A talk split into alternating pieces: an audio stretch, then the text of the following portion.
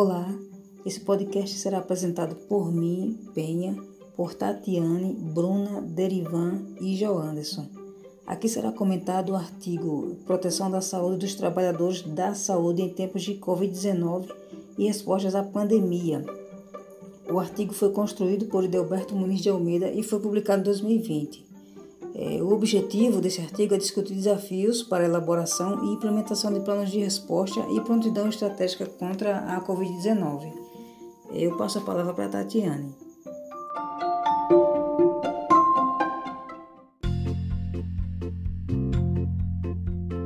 Uma das principais características do Covid-19 é a sua disseminação na comunidade e, consequentemente, a sua gravidade. Apesar de é, ter sintomas parecidos com outras doenças, o que torna um desafio de combate à Covid-19 para os profissionais da área.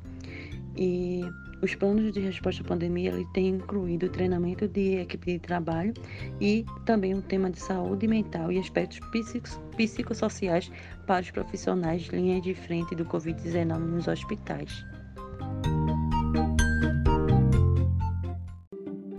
Bruna, fala aqui pra gente, do que trata os princípios éticos e os caminhos de prevenção em tempos de crise?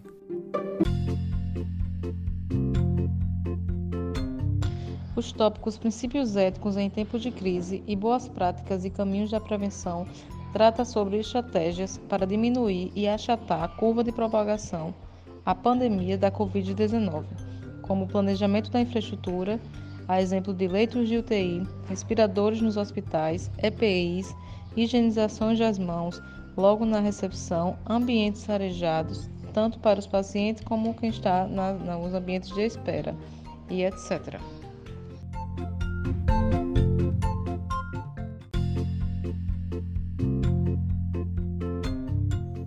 O artigo também menciona que o uso do EPI deve estar incluído em todas as medidas de prevenção apresentadas no texto, já que este funciona como uma barreira que ajuda a impedir a infecção pela Covid-19 e ainda aponta dificuldades com relação ao EPI, como a escassez deste no mercado. Eu lembro que as máscaras descartáveis estavam em falta e os profissionais da saúde foram priorizados a usá-las, enquanto que o restante da população teve que usar máscara de tecido. Outra dificuldade está relacionada com o treinamento para o profissional, pois se o profissional não tem um treinamento adequado para fazer uso do EPI, ele pode adquirir a Covid-19.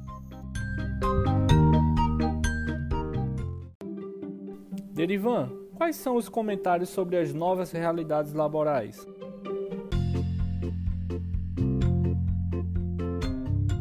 Precisamos chamar atenção para o fato de que a evolução da pandemia é mais rápida do que as medidas de prevenção aos novos riscos. Então devemos estar atentos à nova realidade e às novas situações no ambiente de trabalho, onde tarefas eh, são realizadas com menos pessoal, o uso de equipamentos e recursos são novos ou diferentes dos habituais, então devemos buscar o desenvolvimento de competências para o reconhecimento dos novos riscos e posterior prevenção.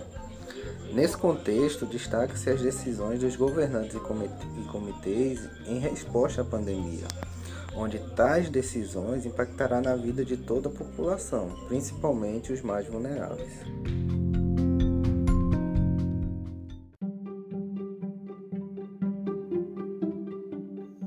João Anderson, o que você pode acrescentar a respeito do tema?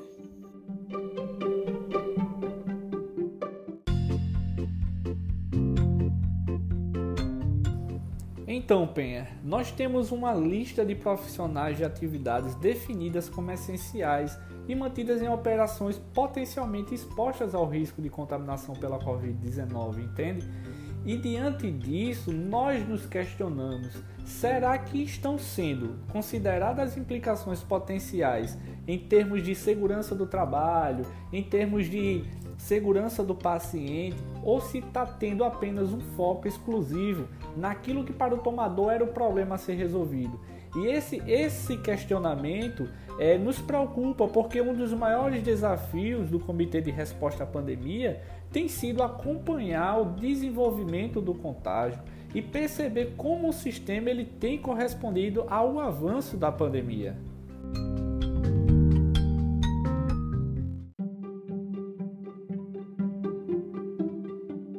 Chegamos ao fim desse podcast. Obrigada a todos pela participação.